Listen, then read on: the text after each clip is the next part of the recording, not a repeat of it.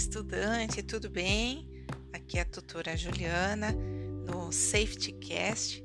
Esse é o nosso podcast de segurança e a gente vai contextualizar a situação de aprendizagem 4 da unidade curricular de higiene ocupacional que trata de riscos químicos. Bom, a gente vai continuar conversando sobre a Frigobem, né, que busca incessantemente a sua expansão mercado. E ela agora ela comprou a Embale Novo SA, que vem se destacando em seu ramo de atuação e, e a incorporou à Frigobem. A Embale Novo é uma empresa que compra embalagens usadas de produtos químicos, realiza a limpeza dessas embalagens e vende para reuso. E ela compra embalagens de 5, 10 e 20 litros mas às vezes também tem tambores de 200 litros. E todas essas embalagens continham produtos químicos como resinas, álcool, acetona, soda cáustica e óleos. As embalagens elas deveriam estar vazias, mas às vezes contêm pequenas quantidades dos resíduos desses produtos.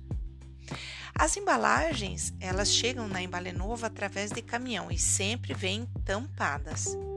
A empresa tem as FISPs, as fichas de segurança de produtos químicos.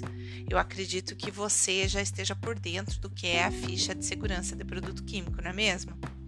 Se você não sabe o que é uma FISPIC, ou né, nunca viu falar, ou se tem uma vaga é, lembrança, a sugestão é buscar aí é, por estas fichas que são de extrema importância para a gestão de produtos químicos e principalmente das resinas álcool acetona, soda cáustica e dos óleos, que são é, os resíduos que podem que está contidos aí dentro das embalagens que são recondicionadas. Claro que para o nosso curso técnico essas fichas elas são disponibilizadas para que você possa ter acesso, é, fazer sua pesquisa e o desenvolvimento da situação de aprendizagem, né?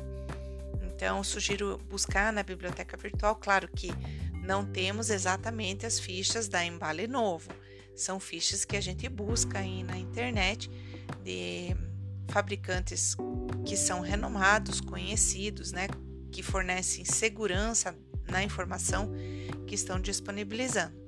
Então, eu sugiro você estudar um pouquinho sobre as FISPs antes de dar sequência aí à análise de risco químico.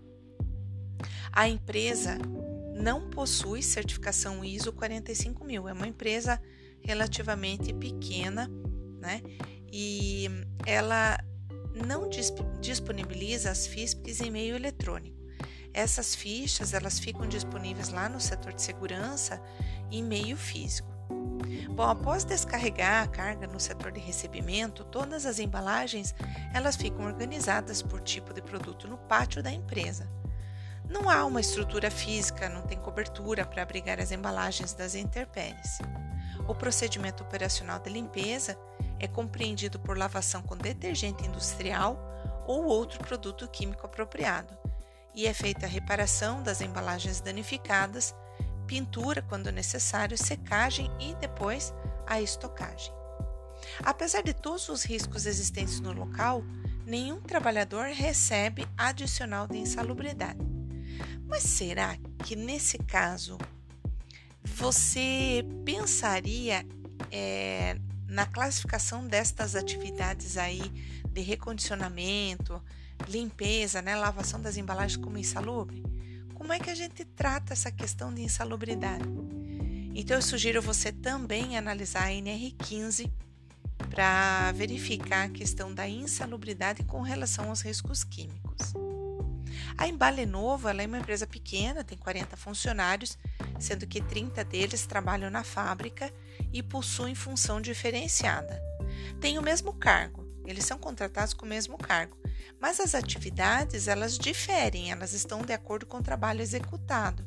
Então vejam, se eu for levar em consideração só o cargo de todos os funcionários, eu posso deixar algum risco aí de fora, alguma análise é, sem ser realizada. Então tem que tomar muito cuidado quando os trabalhadores são contratados com o mesmo cargo, porque as funções elas diferem entre si nessa empresa aqui. Então, como a empresa é de pequeno porte, ela contrata o serviço de amostragem ambiental, então as quantificações dos riscos químicos é terceirizado, a elaboração do LTCAT e do PGR também.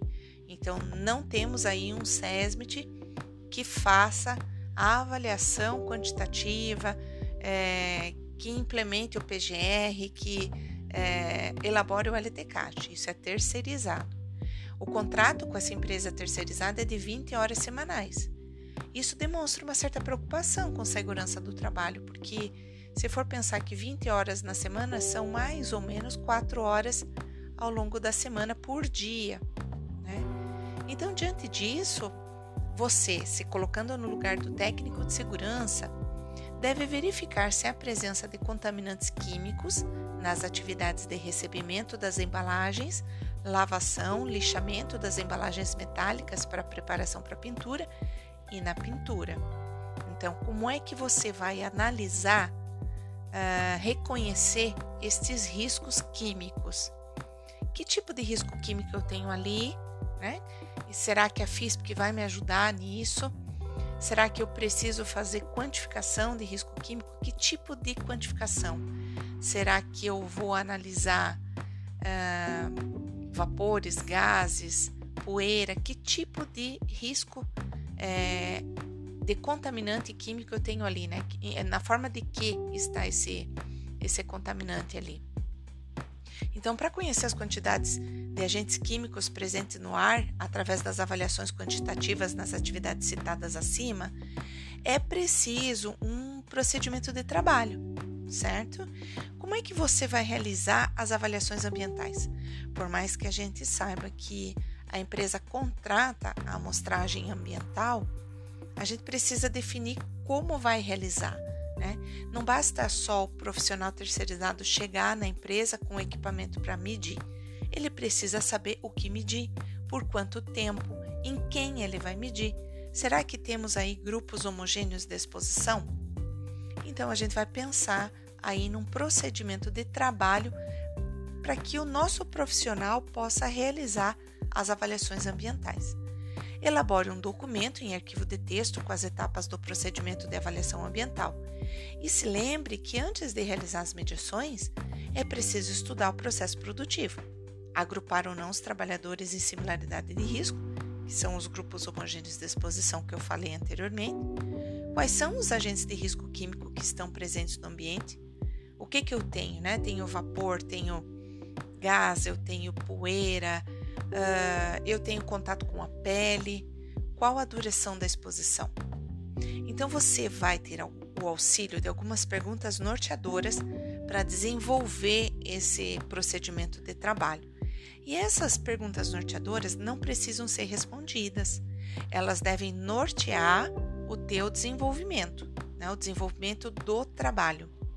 Então você vai ler essas questões e vai pensar a respeito para desenvolver aí um procedimento de trabalho. Além disso, utilize é, o material de técnicas de avaliação de agentes ambientais que está disponível para você na biblioteca virtual. Claro que sem esquecer das normas regulamentadoras. Temos aí várias NRs, né? 9, 15, 1, 16, 20 para que você possa saber o que precisa é, fazer né, como empresa. Quais são os requisitos normativos que precisam é, ser cumpridos, que eu preciso estar de olho, né, que são exigências para o empregador.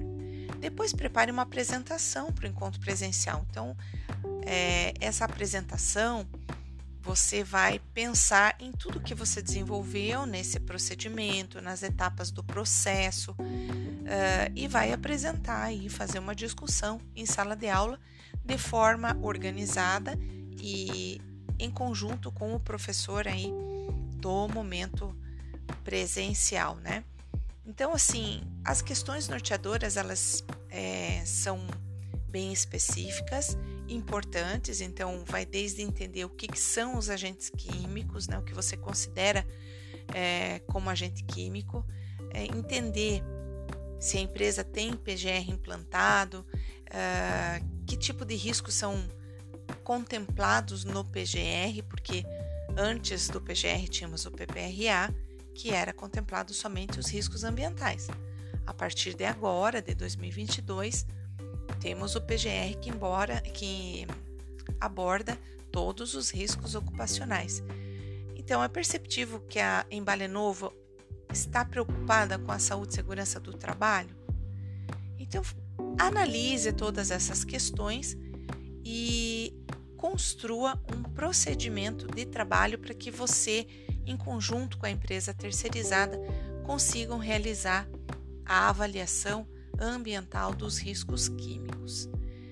Então, preste atenção no procedimento, tem um modelo já disponível na biblioteca virtual, então você não precisa construir aquele modelo é, do zero, já tem ali um formulário para que você dê início, então facilita bastante aí o, o, o desenvolvimento da, da atividade. E aí, tranquilo? Partiu desenvolver essa 4? Fique atento na agenda do estudante para que você faça a entrega conforme o prazo estabelecido na agenda e as dúvidas que surgirem ao longo do caminho, entre em contato com a tutoria, com o docente presencial, para que você não deixe para a última hora ou faça uma entrega tardia. Bora lá? Um abraço, tchau e até a próxima!